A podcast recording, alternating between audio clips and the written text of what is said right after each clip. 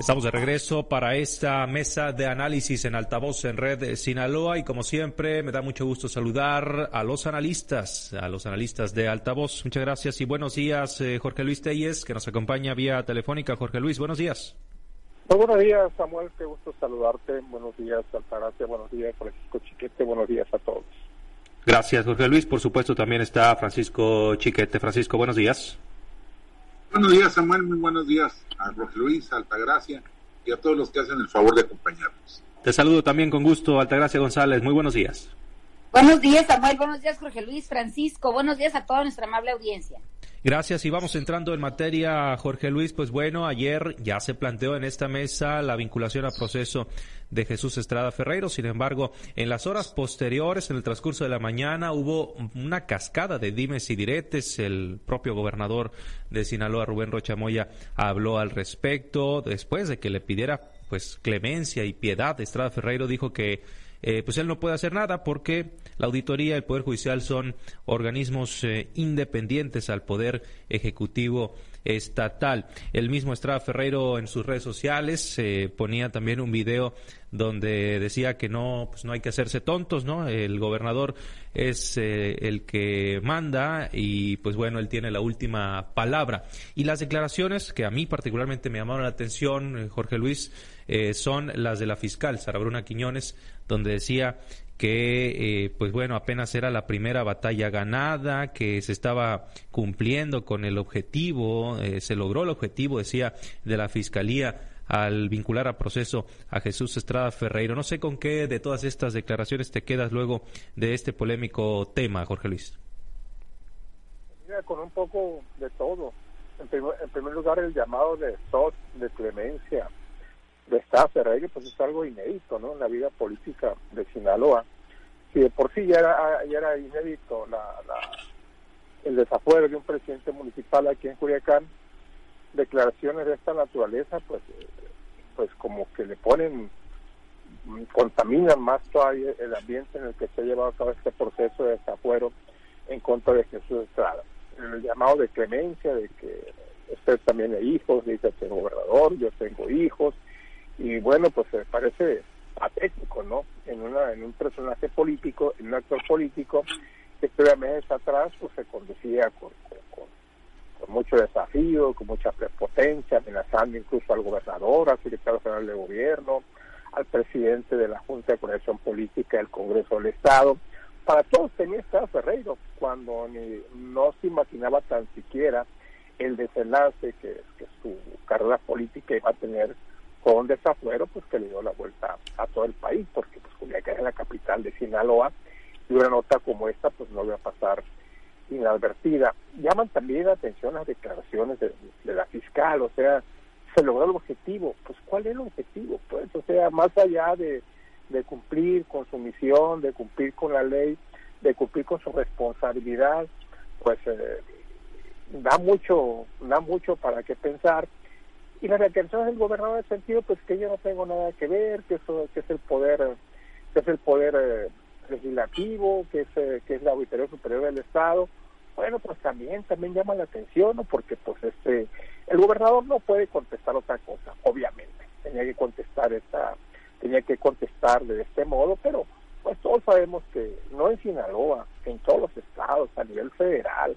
no se mueve la hoja de un árbol si no lo decide el gobernador cuando menos en, lo que hace el Estado, y a nivel república, pues tampoco se mueve una hoja si no la, si no la, si no lo decide el presidente de la República. Obviamente, si, si se desaforó a Estrada, fue por como indicación del gobernador. Y si ese gobernador fue porque tuvo el aval del presidente de la República. O sea, pero pues el gobernador obviamente no puede decir eso, tiene que decir todo lo contrario. ¿Por qué? Porque pues se maneja mucho en la cuarta transformación y no le cuarta transformación. En todas las administraciones se maneja mucho el respeto a los tres poderes, cosa que sabemos que es una falacia, que, no hay ningún respeto a los tres poderes, que el gobernador del Estado, el, titular del Poder Ejecutivo, es el representante del Supremo Gobierno, no en Sinaloa, en todos los estados. A nivel nacional se ve con el presidente, pero pues por más que le busque al gobernador, no le van a sacar ninguna declaración en ningún sentido. Él está en lo suyo y así se va a conducir él se lava las manos, no, tiene por qué culparme a mí, y le manda el Estrada, pues que, él de que él lo va a perdonar, que él no está haciendo nada, que son que es el poder eh, que es el poder legislativo, que es la autoridad la que está en su contra, que él no tiene nada que ver, nada que ver en eso. Pues un tema político, un episodio político muy interesante en la vida de Sinaloa y que todavía amenaza, amenaza todavía con, ir, con ir más para allá, ahora que se maneja también el posible desaforo del químico Benítez, de lo que seguramente vamos a hablar en la siguiente ronda. Sí, ya lo, ya lo platicaremos en unos instantes, Jorge Luis. Mientras tanto, Francisco, vamos contigo. Eh, ¿Con qué te quedas de toda esta cascada de dimes y diretes el día de ayer, eh, posteriores a la vinculación al proceso de Jesús Estrada Ferreiro? Bueno, Samuel, ya habíamos visto eh, este agarre entre el gobernador y el presidente municipal hoy desaforado nada más que por supuesto en diferentes circunstancias. Yo recuerdo mucho cuando Estrada Ferreiro le tiró una puya muy fuerte al gobernador y este le respondió diciendo que sí, pero para desgracia de, Estrada Ferreiro, él solo era presidente municipal, mientras que él, Rocha, pues era, era el gobernador del estado. Y así estamos viendo, así está hoy el gobernador del estado recibiendo peticiones de clemencia que no está dispuesto a otorgar pues es, evidente, lo dice, eh, como lo dice Jorge Luis, pues el gobernador no puede decir que, que sí, le voy a hablar a la, fiscal para que ya calmen las cosas, este, te voy a indultar. No puede hacer eso porque, bueno, hay un proceso jurídico que se está desarrollando.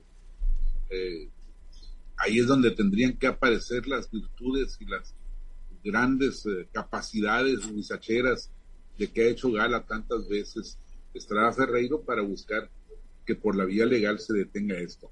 Lo que sí me preocupa es la declaración de la fiscal de que se logró el objetivo. ¿El objetivo cuál es? Inhabilitar a Estrada Ferreiro, exhibirlo, ponerlo en la picota, pero no sancionarlo.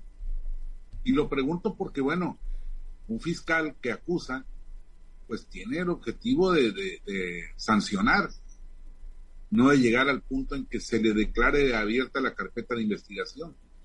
Y me preocupa porque fue lo mismo que dijo con el asesinato de nuestro compañero Luis Enrique Ramírez. Dijo que ella ya cumplió, que ya al momento de haber esclarecido el crimen, de haber determinado quiénes fueron los asesinos materiales y, e intelectuales, que ya con eso había cumplido su trabajo. Y pues nosotros como sociedad estamos esperando el castigo a esos responsables que ella está señalando.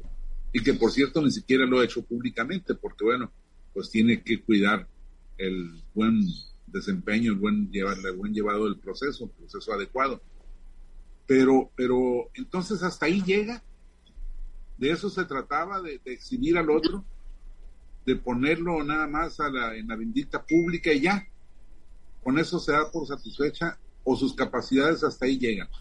Creo que la, la fiscal está poniéndose una raya muy bajita, una cuerda muy bajita para saltarla y tendría que, ya que abrió este, este proceso, ya que se está formulando, pues tendría que aspirar a que se aplique la ley. No solamente decir, ya lo hice público, ya lo, lo exhibí, y hasta ahí llegamos. Me parece que es algo de lo que la sociedad debe estar muy pendiente. Gracias, Francisco Altagracia. Vamos contigo para cerrar eh, este primer tema, esta primera ronda. Eh, ¿Coincides en el sentido de lo preocupante que pueden llegar a ser las declaraciones de la fiscal en este tema?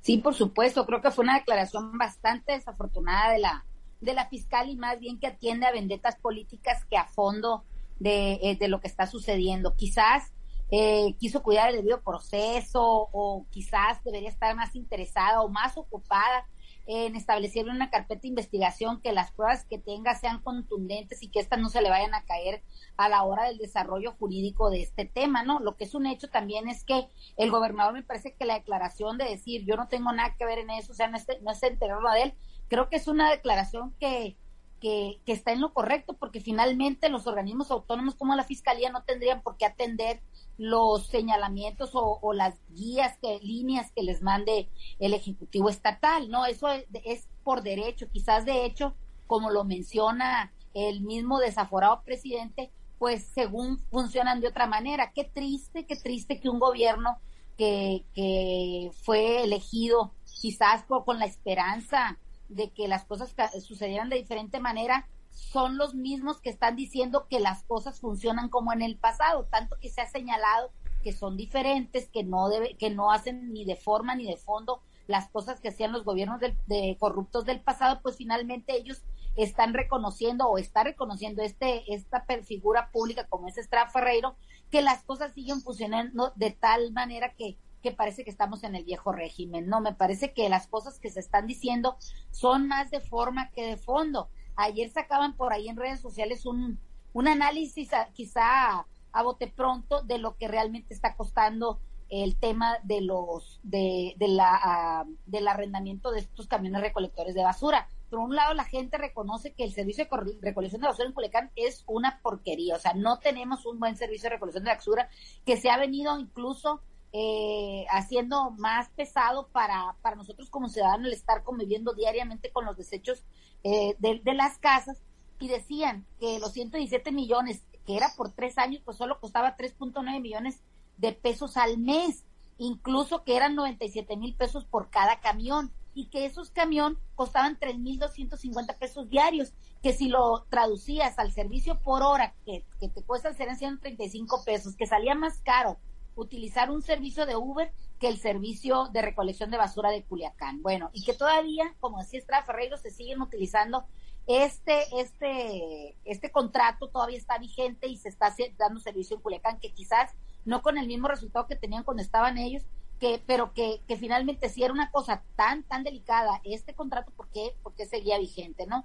Bueno, pues eh, como te digo, es más de forma que de fondo. Lo que es un hecho es que también el, el, el expresidente Estrada Ferreiro no se limitó solamente a señalar las actuaciones de la fiscal o del gobernador, sino que incluso se extralimita y señala medios de comunicación como si los medios de comunicación tuvieran la culpa de la situación en la que se encuentra en estos momentos. Incluso señala cosas místicas, como en el caso del karma, donde señala el tema de la familia, de, de, de lo preocupados que están en su casa, y, le dice al gobernador que el karma se regresa. Bueno, pues hay que ver si el karma que, está anunciándole o que le está aludiendo al, gobernador del estado, pues quizá también en algún momento sea karma que se le está regresando a él, porque pues finalmente eh, sabemos nosotros los ciudadanos que las declaraciones o el actuar del presidente municipal en algunos casos que eran de sensibilidad alta, como en el caso del tema de, los de los viudas de los policías, o incluso de los medios de comunicación y muchos otros tantos que, que descalificaba o de, con, su, con un pico desdén de, de Strack Ferreiro los, los, eh, los mandaba finalmente al, al cajón de los olvidados, ¿no? Quizá ese karma se le está regresando también a él. Lo que es un hecho es que esta situación del, del expresidente Estrada Ferreiro pues da para mucho y sobre todo da para mucho con los presidentes municipales que están ahorita eh, con sus cuentas reprobadas, con sus cuentas con señalamientos incluso de facturas apócrifas y de todo una serie de, de manejos que al igual que el pasado les está ahorita recordando que ellos no, no, no han pasado por ese pantano sin mancharse su plumaje, como lo dijo en algún momento también el presidente Andrés Manuel López Obrador. Me parece que, que esta guerra es de basura, eh, eh, por la basura, y finalmente pues esa basura va a terminar por ahogarlos. Sí, de hecho, ayer el, el, Congreso reprobó las cuentas públicas de 11 municipios en los años 2000, eh, en el año 2020, ¿no? Así que bueno, pues también eso se tendrá que, que eh, revisar. Y mucho se ha dicho que lo que le está pasando a Estrada Ferrero debe servir de ejemplo para otros eh, posibles rebeldes en la política sinaloense, aquellos que le falten al respeto a las jerarquías en el Estado. Y seguramente el que más se ha mencionado eh, después de Estrada Ferreiro como uno que está en la cuerda floja es el presidente municipal de Mazatlán, Luis Guillermo el Químico Benítez, quien ya se ha confirmado de parte del propio Feliciano Castro Melendres, presidente de la Junta de Coordinación Política del Congreso del Estado, que en los próximos días el mismo Congreso, a través de la Auditoría Superior del Estado, denunciará ante la Fiscalía al presidente Químico Benítez por los seis contratos entre la empresa Azteca Lightning y el Ayuntamiento por la adquisición de luminarias. Y para Estrada Ferreiro fueron los camiones de la basura, Jorge Luis, para el químico parece ser que el lastre serán las luminarias. Eh, ¿Qué futuro le ves a este caso? ¿Se llegará a tal extremo como al que ha llegado Estrada Ferreiro? Y es mayor el monto de, de las luminarias, lo que se gastó en Mazatlán es mucho mayor, casi tres veces mayor que lo que se gastó aquí en Culiacán. Pues mira, pues así empezó el proceso contra contra Ferreiro, justamente así, con una acusación contra contra contestada que luego que luego dio lugar a juicio político, aunque el juicio político se estuvo manejando primero que, que, la, que, la, que la denuncia penal, aquí el juicio político contestada pues se estuvo manejando prácticamente desde fines del año pasado. Y esto pues fue sembrando, fue sembrando en contra de la de la credibilidad que tenía Estrada como presidente municipal. Por el químico no se ha procedido de este modo todavía, todavía no hay un movimiento, al menos no estoy enterado. Yo creo que Francisco Chiquete puede sacar de un error si hay algún movimiento en Mazatlán en el que ya la sociedad civil se esté movilizando, o una sociedad civil obviamente, obviamente pues eh, dirigida, un juicio político dirigido por, por por personajes este, interesados en el caso, pero hasta ahorita no estoy enterado yo de que ya se esté moviendo una demanda de juicio político por parte de la sociedad civil, como sí pasó aquí en Culiacán. Una, un movimiento del cual estaba, se reía, por cierto, cuando empezó, y él decía pues que no había ningún elemento para que se le enjuiciara políticamente, más por cuando veía pues que era sociedad civil, que no percibía ningún, ningún personaje político detrás de este movimiento. Ingenuamente, si tú quieres, porque nada, nada, se, nada en este, en este país que tiene efectos políticos nace espontáneamente. Todo es siempre manipulado, promovido, liderado por alguien y fue así el caso de Estrada, que lo fueron llevando pues eh, gradualmente ascendiendo hasta que hasta que ha llegado a estos niveles. En el caso del químico, pues yo sí estuviera muy preocupado, ¿no? Porque pues este así comenzó Estrada y y no es menor, no es, no es menor la situación de la que se le está acusando al químico, además de muchas otras cosas, muchas irregularidades, incluyendo su conducta personal en, Mazatlán, eh, su conducta como persona y, el deseo irrefrenable pues de, la fiesta, de la pachanga, de, de, trascender como un personaje muy peculiar de Mazatlán, y si lo está logrando, ¿eh? y si lo desafueran, pues con más razón no va a lograr va a trascender en Mazatlán, desgraciadamente en el plan negativo. Bien, gracias Jorge Luis. Francisco, vamos contigo. Tú tendrás mejor pulso de este caso que resides ahí en el puerto de Mazatlán. ¿Cómo se observa y cómo vislumbras este panorama para tu querido alcalde? Mi querido alcalde ha sido objeto de muchos, muchos señalamientos a lo largo de este tiempo. Hay, hay una situación, sin embargo, que hay que precisar, que hay que destacar este hombre ganó incuestionablemente su primera elección y luego ganó la reelección. Hay muchas este, circunstancias por ahí la intervención de grupos delictivos y todo eso, pero el hecho es que ganó. Y con ese respaldo que todos entendemos que es de Morena, que es de la imagen del presidente de la República, pues este, él sintió que podía hacerlo todo, hacer lo que le viniera en gana. Y es así como pues se dedicó a hacer cosas, por ejemplo, algunas obras muy importantes, la, avenida Rafael Huelna, por ejemplo, fue remodelada casi exclusivamente con dinero de la Junta de Agua Potable. Y entonces ahorita estamos enfrentando una situación muy grave en la ciudad con roturas de, de drenaje por todo, todos los rumbos de la ciudad, porque la Junta no tiene dinero para atender todas estas cosas. Y así como se reparó la, la, Rafael Buena, se repararon varias otras avenidas, la Gabriel Leiva, avenidas muy importantes que daban una imagen de progreso. Aprovechando la disposición del gobierno anterior, que ponía una parte importante de los costos, pues eh, Benítez Torres se puso a meterle lana a eso y dejó descapitalizada la Junta y ahí estamos, con las aguas negras corriendo por toda la ciudad. Eso les da una idea de cómo manejó sus prioridades. Hay otra fuente muy importante de gastos que es la fiesta. Los carnavales, el Instituto de Cultura se gastó ya a medio año los 136 millones de pesos que se le asignaron para todo el año. y eso que no hubo pues, fiestas extraordinarias. Y ahorita pues está viendo cómo le va a hacer para el carnaval de, febrero próximo.